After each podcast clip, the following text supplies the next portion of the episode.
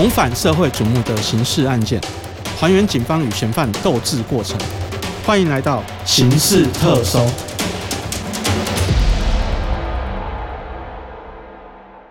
各位听众，大家好，欢迎收听由静好听与静周刊共同制作播出的节目《刑事特搜》，我是主持人小付。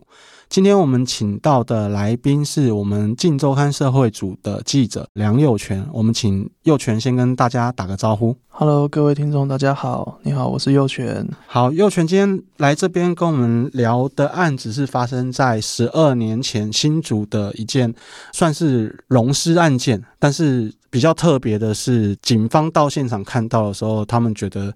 那个根本就是在淹尸，就是腌菜头的那种腌尸。对，那中间也发生过很多灵异的巧合，然后可能就是算冥冥之中有协助警方破获这个案件。那我们就请佑全先跟我们聊一下当时案件是什么时候怎么发生的。这案件大概是二零零八年的时候啊，其实它发生在新竹琼林的一个比较偏僻的一个工寮里面，就是员工宿舍里面。那其实这个案件比较特殊的地方是，侦办的这个警方呢，他们其实在半年前的时候就有受到神明的一个指示。这个说来很神奇，他们在半年前的时候，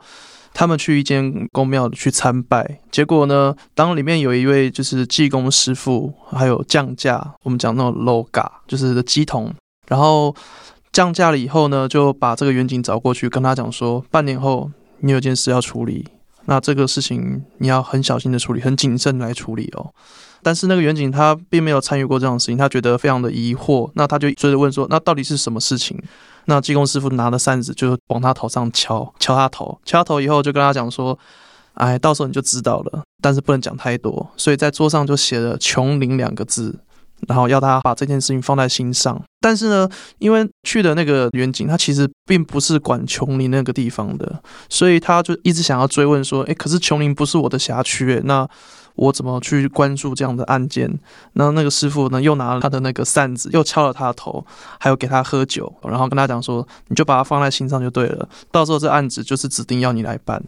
就没有想到这个案件呢，就在。大概半年后左右，就他去参拜完半年后左右，就真的遇上了这件大案件，然后是溶尸的一个非常非常可怕的案件。那他当时才恍然大悟说：“哦，原来这事情会找上来，而且会真的是自己找上门来，让他来办这个案件，真的是冥冥之中是有注定的。”所以当初就是那个。济公师傅就是豆桃 K 档，然后济公师傅的公叫他的警察公来来来，你来啊那个对吧？对啊，那这个很神奇的地方就是，他也第一次去那间宫庙，就济公师傅就这样跟他讲，然后好像说是指明他嘛，对不对？对，就直接叫得出他的名字这样子。呃，就是加你来，你来，就是你就指着他叫他过来就对了。哦，直接看到人有看到人叫他自己过来，但是他他也没有去说自己填单去问事干嘛，他只是在旁边看。对对，他是跟着他朋友，他是跟他哥哥去的，他不是自己要去问的，嗯，那他只是跟着去的。但是没有想到，济公师傅就指明他，让他让他插队，对，让他插队过来，然后才跟他讲了这些。他当时听起来觉得很悬的话，嗯，那结果后来就是说，他们后来是怎么接到这个案子？哦，这个案子说起来也非常的悬疑啊，因为其实一般来说，我们就是跑社会，我们都很清楚，其实不管是有犯罪过没或没有犯罪过的人，大家都很清楚，像杀人、运尸、弃尸这种大案件。你除非去找很信任的人之外，很信任的人都有可能会把你出卖了，何况是去找完全不认识的人？那当时他们其实已经。把这个灵性被害人其实放在那个桶子里面，想要溶尸，把它融化掉两个月，但是迟迟没有没有办法把它融化，所以搞了两个月，他们实在没有办法，所以他们才去找了两位并不认识的友人，就是透过一个朋友找两位友人来说，他们可不可以一起帮忙来帮他们运尸，帮他们来弃尸？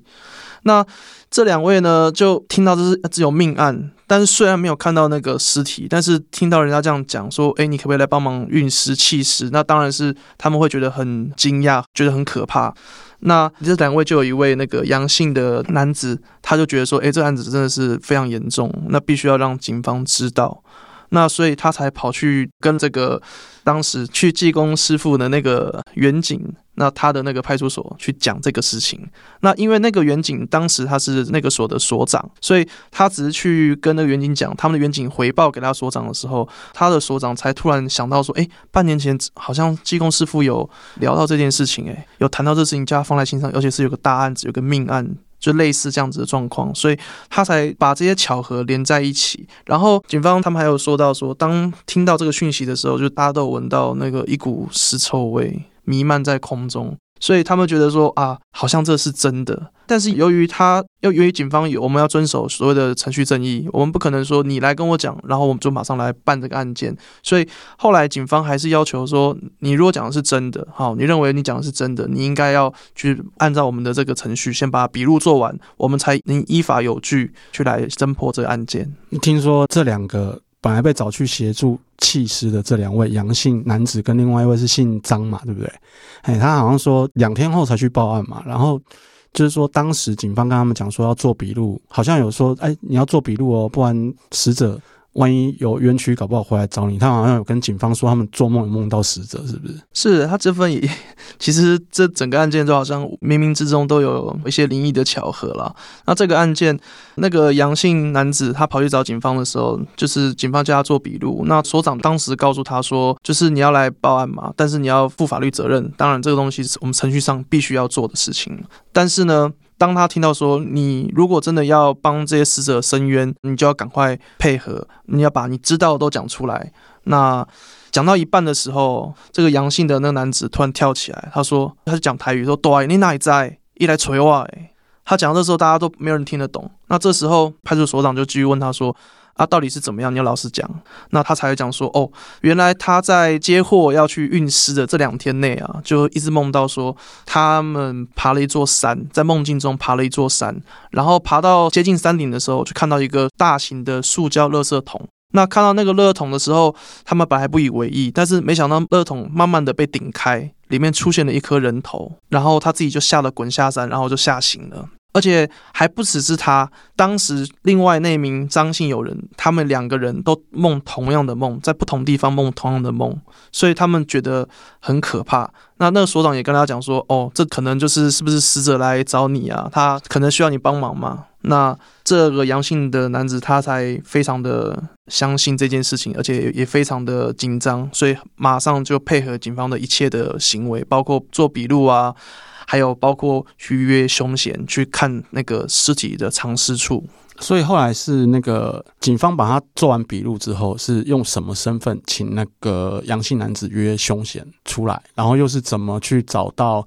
呃尸体破获这个案子？当派出所他们知道这个讯息之后呢，他们就麻烦了那杨姓男子说，是不是可以以就是帮忙运尸的身份，因为他们可能只有两三个人，其实不够，所以其实当初杨姓男子跟凶嫌他们在谈的时候，就告诉他们说，他们希望再多找几个帮手一起来帮忙运尸啊，因为他们告知他说，这个尸体是泡在那个他们的盐酸里面，那当然还有很多事前准备工作，包括要手套啊，还有一些卡车，那沿路的那些监视器。什么都要去看得很仔细，所以当警方知道消息之后，就希望那个阳性男子去帮忙约凶嫌，说：“那我们就是帮忙运尸的人，你可以帮忙跟他讲说，我们现在就可以去观察现场。”所以这个阳性男子呢，就跟凶嫌就约了地方碰了面。那沿路上呢，这个警方就在一面布置人手，一面在跟那个凶嫌讲说：“诶，那你们现在这个尸体状况大概是怎么样？有没有臭味啊？那有没有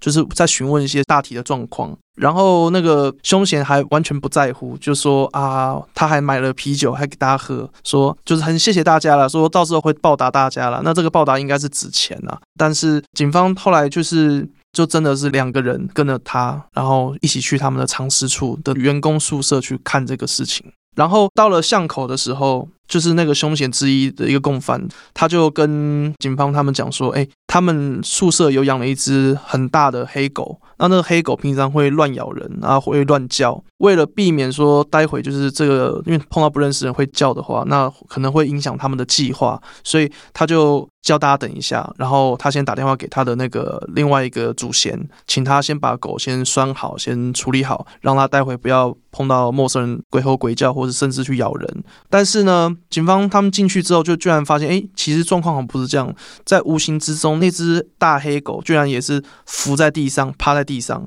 而且完全不叫不闹，好像就是有人在旁边安抚他们一样。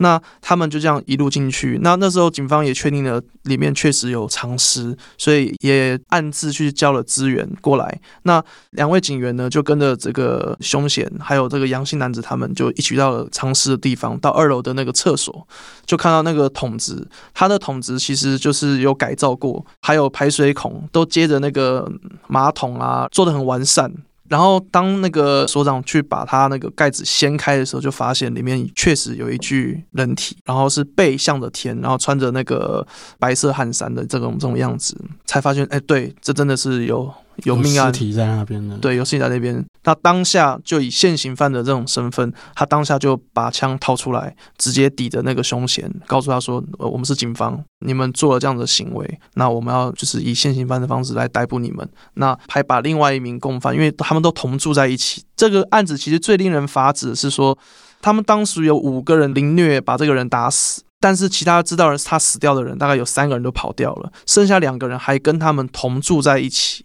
所以很难想象，就是怎么会应该算是半尸嘛，对不对？对，半尸等于说半尸，嗯、而且他们还睡同一层，嗯，是同一层的厕所。睡多久？大概两个多月左右。两个多月，对。哎，我们先聊一下，就是那个你刚才说他那个水桶有经过改造嘛？那它主要是。为什么要做那种改造？主要是什么目的啊？哦，他的改造的目的其实就警方的研判来说，第一是因为他坦白讲，他一直溶不掉那个尸体，所以他会一直加新的盐酸进去，一直加，一直加，一直加。那新的盐酸加进去，可能旧的盐酸可能已经就是失去它的腐蚀性，所以它下面的排水的，它就是把旧的那个水给排掉。他们一开始折他的尸体的时候，因为尸体有没有死了会僵硬，所以他还会给他加热水，用热水去泡，去软化它。因为他们自己本身是做水电的，所以他的这些东西都是非常的完善啊。等于说，如果说今天不是他们跑出来去求助，要去弃尸这件事情的话，其实据现场的人讲说，根本没有任何的味道，没有那种尸臭味，什么都没有。就是他们用那个水管把那些什么腐蚀的液体，或者是甚至它腐烂的气味的血水全部都排掉就对了。对，他们本来的打算是。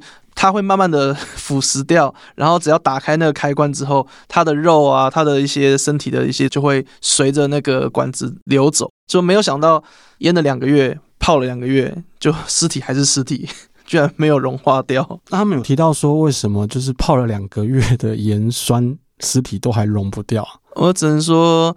他们没有没有化学常识吧？只能这样讲了哈，只能这样想太清楚，可能变成我们在教人家溶尸。是啊，是是是是是。对啊，那后来就是警方逮捕他们之后，他们有去陈述说为什么要加害这个死者吗？还是说当时呃犯案的经过是什么样的状况？就凶嫌其实是一个水电包商，那他们在琼林那边有承包了一个工地，就是里面的水电的东西。那这个灵性死者、行性受害者，他其实就是一个小工而已，就是小工人呐、那由于他是单亲，而且他有一些学习障碍，所以他其实表现是非常不好的。也因为他自己没有谋生能力啊，然后可能就是个性比较好欺负啦，所以他们其实常常就会打他，而且这不是一次两次。那他们那天的状况就是，诶，发现他们烟有少，所以他们就怀疑是他，就把他抓来问，问一问，然后就打他，拿木棒啊，拿扫把啊，拿一些武器去打他。那打完他之后呢，就叫他去做饭，那结果没想到他又把饭给做干掉，可能是因为身上都是伤，所以也没有没有那么的有心思去做饭呢。所以又因为这个理由，他又被拖出来被打，然后总共是五个人轮流打他，还叫他做交互蹲跳啦、伏地挺身啊，还叫他做很多事情。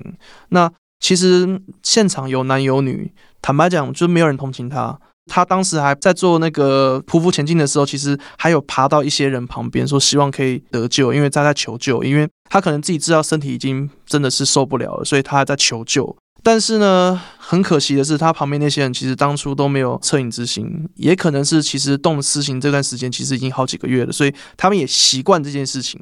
所以当去求救他人的时候，他还是被那些人用脚把他踢开，其实还蛮残忍的。然后他这个人身上有伤。包商他们也都不愿意让他出去，因为怕出去之后被工地主任啊，会被其他人看到，所以一直以来都是把他反锁在那个宿舍里面，而且不让他就医。所以这个人从在那边开始做工，然后被凌虐致死，然后不让他就医，然后死完了以后还要用那种盐酸来来想要毁尸灭迹了。坦白讲，这是一个非常恶劣的行为了。所以他是因为被他们打死的吗？还是对，最后面是因为刚刚所提的那次被打的，被打完以后，然后因为他们也不愿意送他就医嘛，然后把他反锁在那个宿舍里面，那最后就引发了他的那个横纹肌溶解，因为他受伤过多，引发横纹肌溶解，然后最后是死于那个心律不整跟急性肾衰竭。但是这个中间的过程大概也是过了几天，那这几天应该是蛮蛮痛苦的，也拖了好几天这样子。对，拖了好几天。然后听说这两个人被逮之后，就是这些人被抓了之后，好像对死者的过失这件事情，甚至他们还办尸两个月都没得惊啊。这点警方是告诉我们说，他们当初也很讶异啊，说怎么会有人住同样的地方，而且办尸两个月的，而且完全不在乎。其实。听警方转述是说，他们就淡淡的说啊，活的时候就不怕他，那死了怎么会怕呢？那打死就打死了。那最后法院基本上对这些行径啊，那主嫌大概就判十四年了，那其他的共犯大概就是判四年到十一年不等了。对，所以整件案子它的法律上的刑责就是可能与一般社会是有些落差的，期待是有落差的。但是基本上，反正做坏事。狼得走，踢得恐啦，还是跑不掉嘛？是啊，因为像这个，除了济公的预言，然后有王者的托梦，然后那只平常很会吠的黑狗，它居然诶，居然不会叫，乖乖配合这样子。对对对，那很奇怪啊。再来就是他们在执行完任务的时候，因为他只是派出所，所以他们还要平常去做一些交通勤务。没想到就是破完案的隔两天，就看到一张大大的报纸飞过来，飞到他们的身上。然后那张报纸上面就写着“溶尸案”，他们就觉得说，这一切从头到尾都是有一股无形的力量在推动了他们来做这些事情。所以警方其实也是很希望能趁着这个机会来呼吁大家说，真的是有因果报应的，而且不要想到说，哎，你可以怎么样为非作歹，因为不管再怎么精心策划。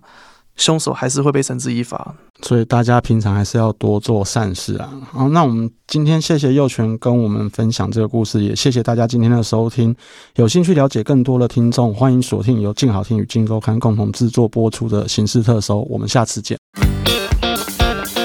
想听爱听，就在静好听。